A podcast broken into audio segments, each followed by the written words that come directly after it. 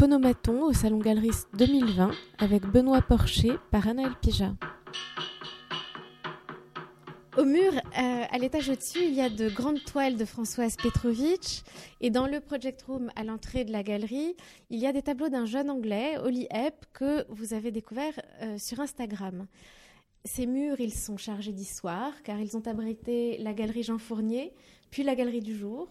Vous y êtes installé au lendemain du confinement, il y a quelques mois, et c'est le troisième espace qu'occupe votre galerie, après la rue des Montibeux dans le 20e la rue Chapon et maintenant la rue Quincampoix. Bonjour Benoît Porcher.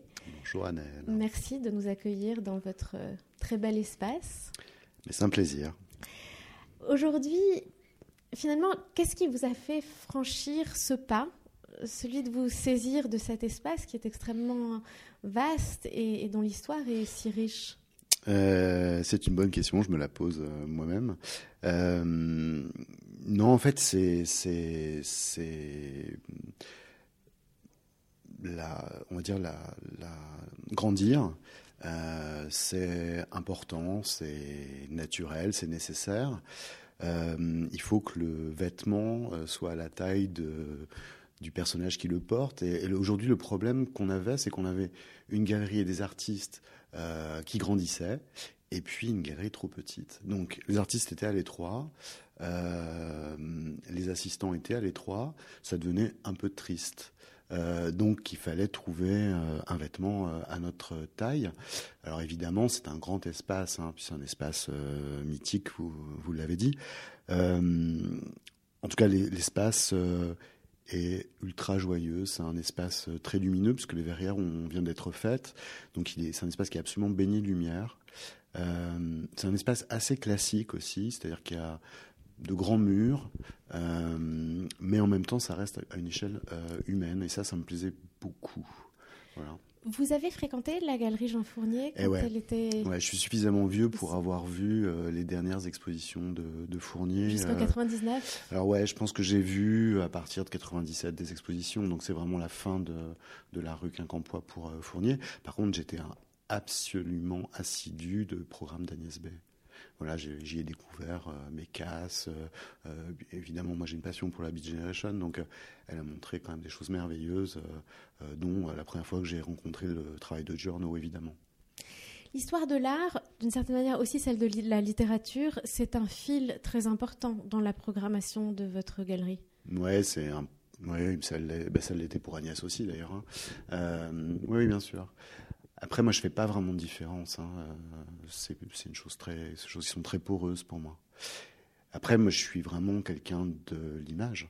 Hein, donc, euh, ce que je montre, enfin, de l'image, parce que je dis l'image parce que euh, souvent, ce sont des œuvres qui se reproduisent, puisque j'ai une passion pour l'édition, vous le savez. mais, mais oui, j'aime les choses visuelles. Donc, quand on parle de littérature, en tout cas avec les artistes de la galerie, on parle en termes d'image. Euh, ou d'œuvres ou d'objets ou euh, pour les yeux, quoi. Le rétinien. C'est le cas en ce moment. Il y a aussi beaucoup de peinture dans votre programmation. Ouais, alors ça, j'en suis pas persuadé, mais il y a de la peinture, ouais. Qu'est-ce qui vous intéresse chez vos peintres? C'est une question un peu, un peu étrange. Euh... Ben, la, la, peinture comme le dessin, ce sont des choses euh, primitives. C'est des choses simples. C'est la première. Quand on pense aux arts plastiques, on pense tout de suite à la peinture, on pense tout de suite au dessin. Donc c'est une espèce d'immédiateté. C'est aussi des pratiques euh, qui n'ont pas forcément besoin de regardeurs immédiats pour que l'œuvre soit fabriquée. Euh, les enjeux euh, d'un tableau, même s'ils sont importants pour l'artiste, mettre en, mettre en place des, des pratiques plutôt solitaires, des pratiques d'atelier en fait le tableau est mauvais, on le retourne, on l'oublie dans l'atelier. Euh, un dessin, on le déchire, on voilà, on l'oublie, on le reprend. Euh, voilà. Donc cette pratique d'atelier, pour moi, elle est, elle est merveilleuse. Elle est, elle est simple, elle est directe. Euh, elle est au final assez subversive. Et en France, évidemment, on a eu un, désamour de la peinture et de ses pratiques. Mais je pense qu'aujourd'hui, alors, je pense que la question se pose même plus. Euh, les galeries les plus euh, précises, les plus conceptuelles, les plus les plus, voilà, les plus prospectives, aujourd'hui montrent aussi de la peinture. La vidéo, en revanche, c'est un des rares champs dans lequel vous n'avez pas... Alors c'est faux. Ah c'est faux, c'est complètement faux. J'ai fait des expositions complètement de, vidéos. J'ai montré euh, une, énorme installation de Céline Duval. Euh, bien sûr, bien sûr. Et puis il y a Abraham Poincheval. Et la prochaine exposition va être consacrée complètement à, une vidéo euh, d'Abraham Poincheval qui marche dans les nuages. Donc effectivement, comme la photographie, la vidéo je la préfère euh, d'artistes qui ne sont pas des spécialistes de leur technique. Je préfère euh, la photographie qui vient documenter une performance, euh, qui vient en complément d'un autre, d'un autre médium. De même que la vidéo, effectivement, je n'ai pas de vidéaste à proprement parler. Je voudrais qu'on revienne un peu à, vos débuts. dans votre enfance, puis dans votre adolescence, est-ce qu'on vous a montré beaucoup d'art? Alors, pas vraiment. Euh, entouré de beauté, bien sûr, le jardin de ma grand-mère.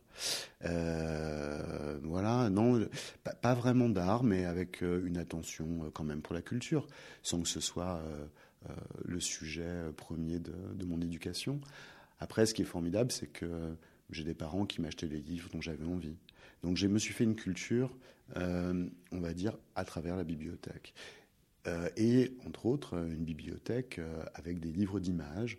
Euh, j'ai acheté des livres sur Picasso très jeune, Picasso, Braque, les impressionnistes, etc. Et c'est vrai que peut-être cet amour de l'image imprimée, de l'art de la citation aussi, c'est-à-dire des, artistes qui refont les œuvres des autres, peut-être c'est une tendresse que j'ai pour, voilà, pour cette littérature. pour cette littérature je disais l'autre jour que vous collectionniez à l'âge de 16 ans. 17, mettons. Vous collectionnez euh, quoi? Mais alors, de toute façon, collectionner, je ne sais pas trop ce que ça veut dire.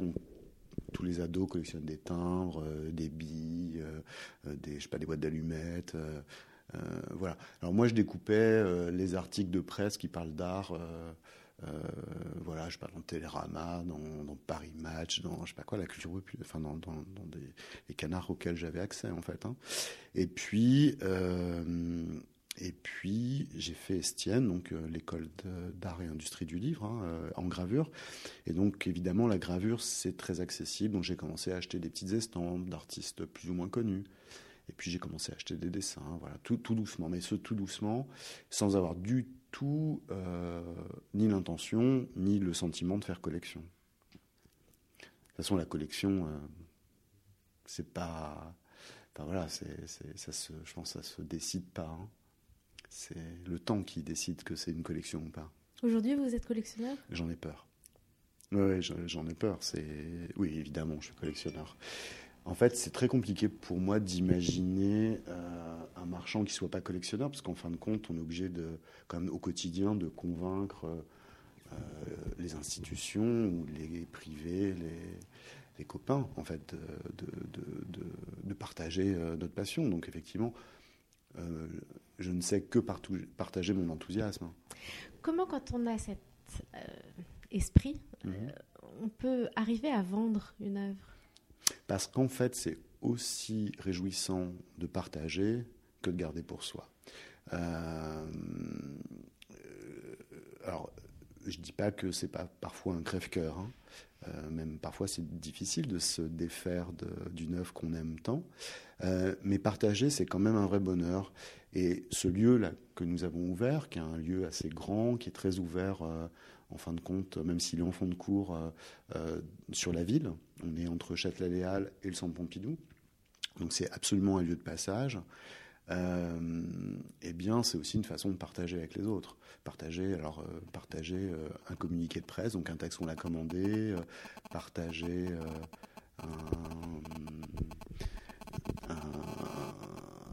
partager voilà des images, mais c'est aussi partager une exposition, un contenu, quoi. Vous aimez les spéculateurs?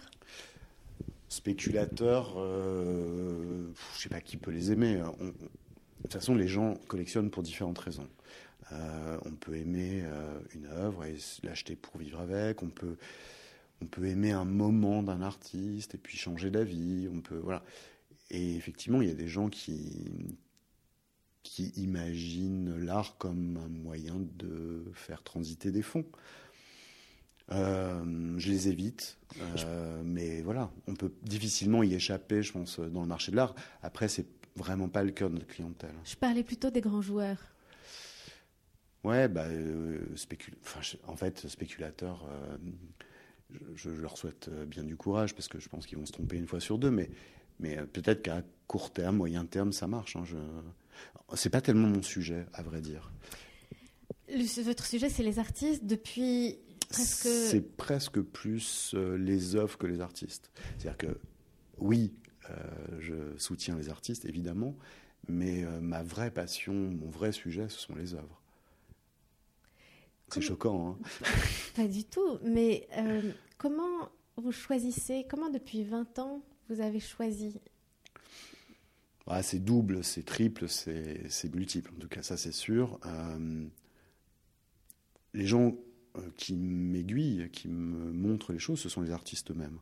Hein. C'est-à-dire que souvent, ce sont les artistes qui nous disent Ah, tiens, tu devrais regarder euh, telle ou telle chose. Et puis, euh, et puis il y a l'air du temps, et puis il y a ce qu'on lit, ce qu'on voit, ce qu'on regarde. On ne sait jamais trop comment ça arrive. Hein. mais il se trouve qu'en fin de compte, il y a assez peu de choses émergentes, alors qui se retrouvent dans ma galerie ou dans, ou dans les galeries des autres, hein, que l'on n'est pas repéré. Donc au final, c'est un filtre qui fonctionne pas si mal. C'est une façon qui fonctionne en tout cas, a priori. Comment, je reviens un petit peu en arrière, comment à force de regarder des choses, à un certain moment, on décide de devenir galeriste? Alors, j'ai pas décidé d'être galeriste vraiment. J'ai hum, créé cette maison d'édition euh, dès les années, dès la fin des années 90. Qui était en quelque sorte l'origine de la galerie. Qui est absolument l'origine de la galerie. Euh, voilà, et puis, euh, et puis j'ai cherché des bureaux pour cette maison d'édition, et puis je trouvais que c'était, j'ai trouvé un local qui était assez joli, puis je me suis dit, ah bah tiens, je pourrais montrer des choses autour de l'édition, puis en, écrivant le projet, bah, le lieu était trop joli pour faire ça, donc on se dit, tiens, faisons une petite galerie, puis voilà, les choses se sont enchaînées. Mais de la même façon, quand j'ai déménagé rue Chapon, c'était pour être plus à l'aise, mieux, etc. Et, puis aujourd'hui, rien n'est vraiment euh, euh, décidé euh, dix ans auparavant. C'est au fil de l'eau, mais dans une chose quand même très programmatique et très précise. C'est-à-dire qu'on déménage ici, dans cet espace. Évidemment, c'est pour faire grandir les artistes, pour aller conquérir de nouveaux, de nouveaux, de nouvelles, de nouveaux publics. Hein. et puis aussi donner la chance aux artistes que je soutiens depuis l'origine euh, une meilleure visibilité, un meilleur espace d'exposition. Euh, voilà. Quel type de dialogue vous avez avec vos artistes sur la production des œuvres? Euh, Assez serré. J'avoue, je m'implique. alors, pas pour les peintres ou. Enfin, quoique c'est pas vrai. C'est-à-dire que il m'envoie énormément d'images. Je n'aime pas beaucoup les visites d'atelier, je dois dire. Je trouve ça très intrusif. Je trouve ça très intrusif. Moi, je suis vite, euh, je suis très pudique et je trouve euh, compliqué euh, d'aller chez les gens. Voilà. Donc, mais mais c'est pas, ça, ça, ne préjuge de rien. Je, suis assez proche de mes artistes. en fait. on a un dialogue constant, c'est-à-dire pas seulement au moment des expositions, mais tout au long des, tout au long de, des années, on va dire. Euh, et puis euh, bah, dire bah voilà ça on aimait bien euh, qu'est-ce que enfin voilà c'est des dialogues est-ce que tu ferais pas un bronze est-ce que tu ferais pas une résine voilà aussi leur donner des possibilités de production tout simplement hein. et puis on essaye aussi de s'impliquer dans leurs expositions institutionnelles ça c'est vraiment hyper important pour moi c'est-à-dire de ne pas seulement réfléchir sur les expositions de galeries ou les projets de foire mais aussi de réfléchir avec eux sur quoi montrer, dans quel lieu. Euh, et puis évidemment, les, œuvres montrées dans les institutions euh, à l'étranger ou en province, parfois se retrouvent en galerie, ou, celles qu'on a produites en galerie se retrouvent euh, dans les expos institutionnels. Enfin, c'est une boucle, c'est un tout. De toute façon, il n'y a pas de différence en réalité. L'une de vos singularités aujourd'hui, c'est de mener de front cette activité de galerie tout en poursuivant aussi vos, vos activités d'éditeur? Oui, enfin, je ne suis pas le seul à le faire. Hein. Il y a des galeries historiquement euh, qui sont. Je pense à Mag, je pense à Lelon, je pense. Enfin, il y a énormément. Enfin, c'est une tradition, hein, le, Agnès B d'ailleurs, et puis Fournier bien sûr. Hein. c'est une tradition que de publier en tant que galeriste. oui, enfin pour moi c'est naturel, c'est de toute façon on crée du contenu en permanence. Il n'y a pas une seule exposition à la galerie qui n'a pas donné lieu à une commande de texte d'un critique. Euh, de même qu'on fait produire des images, etc. Donc, à un moment donné, c'est une façon de réunir tous les contenus euh, et de formaliser, en fait, tout simplement. Pour conclure, comment vous voyez dans les années qui viennent l'évolution du métier de galeriste? Eh ben, je n'en sais rien. Euh, j'en sais rien, tout est en train de bouger. avec cette histoire de, Covid, évidemment, euh, on est tous un peu bouleversés. Euh, tant qu'on a du plaisir à partager euh, ben voilà, les œuvres, les expériences artistiques, je pense qu'il y a un avenir. Il y a des gens qui ont du désir pour les œuvres.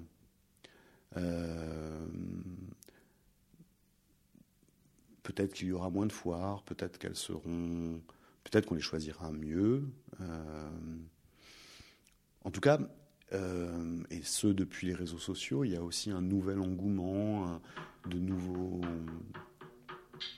de nouveaux publics, euh, peut-être au départ moins pointus, mais il faut se méfier de l'eau qui dort. Euh, je suis persuadé que ces gens sont en train de se former qu'il ne faut pas du tout les mépriser, bien au contraire. En tout cas, il y a le public de l'art est grandissant. Donc je pense qu'il y a un grand avenir pour l'art et potentiellement pour son marché. Je vous le souhaite. Merci beaucoup Benoît Porcher. À bientôt. À bientôt. C'était Phonomaton au Salon Galeriste 2020 avec Benoît Porcher par Anaël Pija.